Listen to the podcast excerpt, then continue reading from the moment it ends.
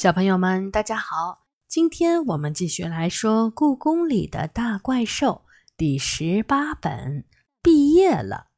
这本书是由常怡写的，中国大百科全书出版社出版。今天我们来说第一章：火神现身。清理水池是刘飞第二讨厌做的事情，其讨厌程度。恐怕仅次于清理河道。刘飞在故宫工程管理处工作，平时大多数时候，他都在和故宫里的古建筑打交道。他喜欢古建筑，喜欢它们古朴的美感和精巧的设计。对于他来说，维护那些古建筑简直是享受。但是每年总要有那么一两次，他要组织工人们一起清理故宫里的水池和河道，每天滚上一身泥儿回家。比如，就像今天这样，文渊阁前面的水池有年头没有被彻底清理了。水池底下积满了淤泥和垃圾，刘飞和三个工人一起清理了一天，也没看到多大成效。他的眼前仍然是厚厚的淤泥和垃圾。其实，在这个机械化的时代，其他地方清理淤泥和水下垃圾都会用非常先进的设备。不但省力，还清理的又快又好。但是故宫不一样，它的任何一个角落都是文物，碰坏了可不得了。所以在故宫里清理水池这种事情，只能用最保守、最安全的办法，靠人一铲子一铲子的挖。刘飞直起酸痛的腰，抬头望了望夕阳，时间差不多了，该到下班的时候了。他脱下脏兮兮的棉线手套，想掏出手机确认时间，但是上衣口袋里空荡荡的，只有一串钥匙和一张出租车的发票。手机去哪儿了？难道落在办公室里了吗？他皱起眉头，仔细回忆着。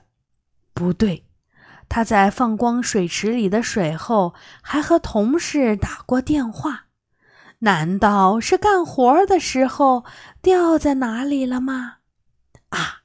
他突然想起来，从兜里掏手套的时候，似乎听到过“扑哧”一声，但是他没在意。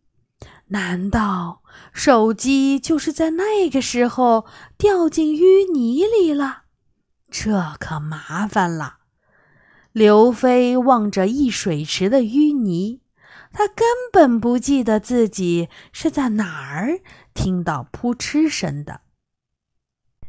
淤泥又软又黏，手机掉进去肯定会迅速沉到淤泥下面。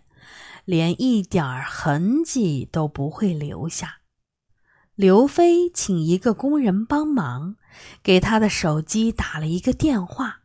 好消息是电话能打通，这让他松了一口气。看来手机没有被摔坏。坏消息是他的手机开了静音模式。所以，他不能凭借声音找到手机所在的方位，看来只能凭借记忆来找了。刘飞沮丧地叹了口气，开始在湿乎乎的淤泥里寻找起来。也不知道找了多久，在他抬起头的时候，太阳已经落山了。天空只剩下了一片如烟的淡紫色，刘飞已经完全成了一个泥人儿。脸上、头发上、身上、裤子上、手上、鞋上，无论哪儿都沾满了黑色的泥浆。天气也在和他作对，天越黑，天气却变得越热，一点儿也不像是初夏的傍晚，倒更像是三伏天的中午。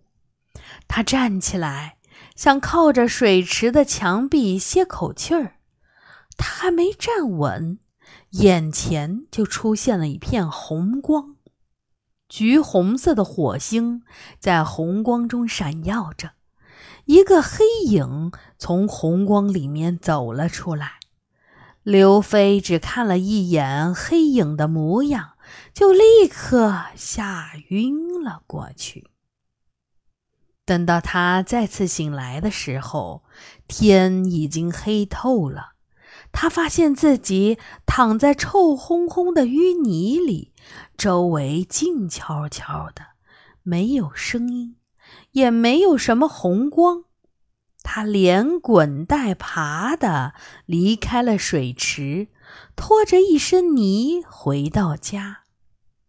第二天一早，刘飞在文渊阁水池里被吓晕的事情就已经传遍了故宫。刘飞看到什么了？文管部的王阿姨问妈妈：“听说是个怪物。”妈妈小声说：“不过我觉得是他眼花了。谁蹲在淤泥里几个小时，站起来的时候都会眼冒金星。刘飞那么壮实一个小伙子，能被吓晕，不会只是因为眼花吧？”王阿姨不同意：“没准儿。”真有什么不干净的东西？我的办公室就在文渊阁对面，想想就害怕。妈妈笑了，淤泥里能有什么呀？难道是淤泥怪？有可能呀。王阿姨却没笑，没准儿是鬼呢。嘿呀呀，亏你还是个博士，这也迷信。妈妈咂着嘴说。在故宫里工作了这么长时间，见过的怪事儿少吗？王阿姨回嘴说：“以前不信，现在也信啦。”好了，放心吧。妈妈安慰她说：“无论是什么怪东西，它都没有伤害刘飞，说明肯定不是什么害人的东西。你就安安心心的工作吧。”王阿姨走后，我问妈妈：“刘叔叔有没有说他见到的怪物长什么样？”他说：“那怪物长着人的脑袋，野兽的身体。”妈妈笑着说：“刘飞的想象力还真是丰富。”我反驳道：“妈妈，你不能这么说，万一刘叔叔看到的是真的呢？如果是真的……”妈妈愣住了，过了几秒钟，她才喃喃地说：“如果是真的，我也想亲眼看看呢。”这么一想，刘飞还挺幸运的，我差点儿没栽一个跟头。妈妈的想法还真是与众不同啊！那天晚上，杨永乐约我在文渊阁前碰头。我猜他肯定也是听说了刘叔叔的事情，所以想和我一起去调查一下。没想到他见到我的第一句话却是：“糟糕，要出大事了！”我一下被他弄懵了。什什么大事儿？他瞪大眼睛问：“你没听说吗？文渊阁水池的事情？”我听说了呀。不就是刘叔叔看到怪物吗？我不当一回事的说：“没准儿是哪个怪兽。”没想到水池里会有人，一不小心露出了原形。不，他不是怪兽。杨永乐严肃地说：“他是神灵。”神灵？我大吃一惊。可是刘叔叔说他长着人的脑袋，野兽的身体。没错。它就是长这个样子。杨永乐说：“你知道文渊阁前面为什么要修一个长方形的水池吗？”这个嘛，我猜可能是因为比较美观。我边想边说：“另外，文渊阁是藏书阁，所以格外怕火灾，在前面修个水池，万一有点什么小火苗，取水灭火会比较方便。”你说对了一半，这个水池的确可以帮助灭火，但是它还有一个更重要的功能，那就是压祝融。祝融是什么？我好奇地问。祝融是火神的名字。杨永乐回答。传说他是炎帝的后代，兽身人面，喜欢乘着两条龙到处游走。在古代，人们就把火灾叫做祝融之患。一个水池就能压住火神？我不信。当然，不是什么水池都能压住火神。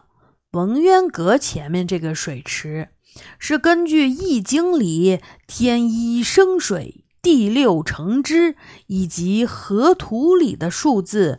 排列计算的方位来设计的，就是为了能压住火神祝融。杨永乐大声说：“你知道文渊阁为什么采用较特殊的六开间？为什么从屋顶到柱子全部都用寒色？那都是有讲究的，为的就是避火气。既然……”是为了压得住祝融而专门设计好的水池，那祝融怎么又跑出来了？我仍然不明白。因为水池里最重要的东西没了。什么没了？当然是水。杨永乐摇着头说：“故宫工程管理处为了清理淤泥，把水池里的水都放光了。”没有了水，拿什么压火呢？所以祝融就跑出来了呗。哎呀，我还没有见过火神呢，真想亲眼看看它长什么样。我期待地说：“你还有这个心思？”杨永乐满脸无奈地说：“火绳所到之处，必有火灾。故宫要是着火了。”你也会知道会怎么样吧？天啊，那可不行！我这才意识到火绳的可怕。我们必须找到他。可能已经晚了。杨永乐沮丧地说：“他现在没准儿已经在哪儿开始行动了。那我们更要快点找到他。”我大声说：“那样才能及时灭火。”怎么着？故宫这么大，没等杨永乐说完，我把手指放到嘴里，响亮地吹了一声口哨。三个月前，我才学会吹口哨。我从来就不是聪明灵巧的孩子，包括学习吹口哨也是这样。天马费了不少力气才教会我，我真没有想到这么快。就能用上这个技能。过了一会儿，黑暗的夜空中闪过了一道白色的光芒，天马飞来了，他的身上还驮着一只松鼠。松鼠莫名其妙地看着我和杨永乐。哦，我想我们是不是走错地方啦？松鼠小心翼翼地问天马。对不起，客人。天马说。我的朋友遇到了麻烦，所以我不得不临时改变了线路。不过别担心，我会把你送到目的地的。好吧，松鼠说：“我一点儿都不介意在天马的身上多坐一会儿。”天马这才回过头来问我：“出什么事儿了？为什么发出紧急信号？”因为这件事真的很紧急，我回答。火神祝融现身了！如果我们不能赶紧找到他，故宫里很快会发生火灾。你们知道他去哪儿了吗？天马问。要是知道，我就不会麻烦你了。我说。我希望你能帮我们把他找出来。没问题，上来吧。天马朝身后一甩头。等等！松鼠立刻叫道：“他们上来，我坐哪儿？”天马说：“我想你肯定不介意小雨抱着你，对吧？”松鼠的脸红了。我不介意。我和杨永乐坐到天马背上，我把松鼠抱到怀里。它没有想象中那种毛茸茸的手感，松鼠的毛有点硬，甚至有点儿扎手。松鼠倒是很喜欢我抱它，满足地呼了口气。天马飞上了暗色的天空，在故宫的上方盘旋。金色的宫殿被笼罩在一片朦胧的青色之中。当我们飞到景仁宫上方时，我看到一个红色的东西在景仁宫的前院里亮了一下，是路灯吗？我眯起眼睛仔细看。但就这么一小会儿的功夫，那个红色的小点儿就已经变成了火焰的形状，闪着光。天马，我们下去，去景仁宫。我拍着天马的后背说：“果然，一个怪模怪样的人站在那里。他长着一张十分英俊的脸，发髻高高的在头顶上盘起。”上面还燃烧着几个小火苗，它的上半身和人类身体没有区别，但是下半身却是兽类的身体，这让我想起了西方童话里经常出现的马人，只不过眼前这个人的身体不像马，更像是狮子、老虎之类的猛兽的身体。不用问，他一定就是杨永乐所说的火神祝融。祝融正在和一个披着黑斗篷的怪兽说话。我歪头一看，那个怪兽长着鹿的头，斗篷下露出了鸟爪和黑色的羽毛。这不是风之神兽飞廉吗？我听到祝融说：“千百年来，你我都是朋友兄弟。只要你在，我的法力就会成倍增加。”飞脸摇着头说：“但你不该出现在这里。为什么不呢？这座宫殿已经压制了我几百年，但每隔一段时间，我总能重见光明。”祝融的笑声很响。却也压不住天马挥动翅膀的声音。他和飞廉几乎同时发现了我们。祝融皱起眉头，看来龙已经察觉到了我的行踪。不过，他为什么派来了不会吐水灭火的天马，还有两个人类小孩和一只松鼠？这个组合真够奇怪的。飞廉有点吃惊，小雨，你们怎么来了？我们来找火神的。稳兽和斗牛呢？他们没来吗？飞廉问。这、这、这个，嗯，我还没来得及告诉他们。我有点后悔，没有先去通知斗牛他们一声。哈哈，祝融高兴起来。那你们一定是来看我表演的，对吗？我正在和飞廉商量，让哪座宫殿燃烧。几百年来，这里的大多数宫殿都已经被我烧过了：太和殿、中和殿、保和殿、乾清宫、交泰殿、坤宁宫、建福宫。我居然一时都想不起来哪座宫殿还没有被烧过，真要好好想一想才行。火神，我们一点都不想看你的表演。”杨永乐跳下马背说：“相反，我们不想看到任何一座宫殿着火。你的每一次出现都是灾难。”啊，对了，我想起来了，武英殿，一六四四年那场超级秀，我就把它落下了。火神似乎根本没听杨永乐说什么。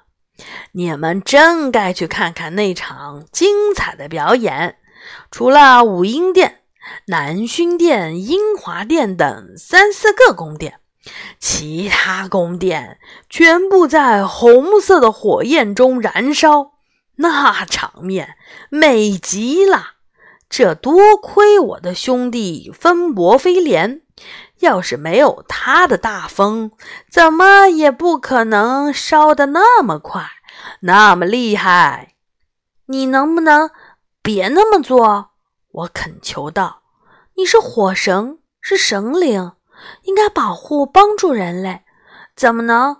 神灵也有发怒的时候。”祝融打断我说：“这座宫殿里，没人把我当做神灵来祭祀。”他们把我压在水池下面，只希望我永远不要翻身。如果有人这样对你，你会继续保护他们吧？我……我被问住了。哼！火神冷笑道：“看，你也没有那么傻，不是吗？”他转身去叫飞廉：“我们今天就从武英殿开始吧。”那两棵菩提树，我早就看着不顺眼了。我不去。飞廉懵懵地说：“别这样，你也好多年没有痛快的玩过了吧？”祝融笑着说：“我们今天可以玩个痛快。”这时候，我怀里的松鼠突然出声了：“那个什么火神，别光顾着聊天了。”你头上的火苗灭了，我们同时看向祝融的头顶，不知道什么时候，上面的几簇小火苗已经消失了。这这不可能！祝融摸了摸自己的头，啊，不会吧？怎么，你生病了吗？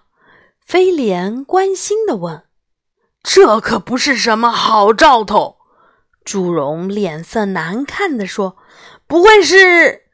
他的话还没有说完，一股小瀑布似的水柱从天而降，只浇到了他一个人身上。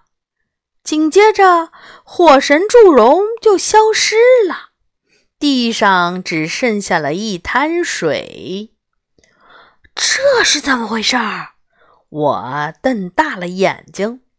飞廉抬起头说：“火神应该又被封印起来了，我已经闻不到他的气息了。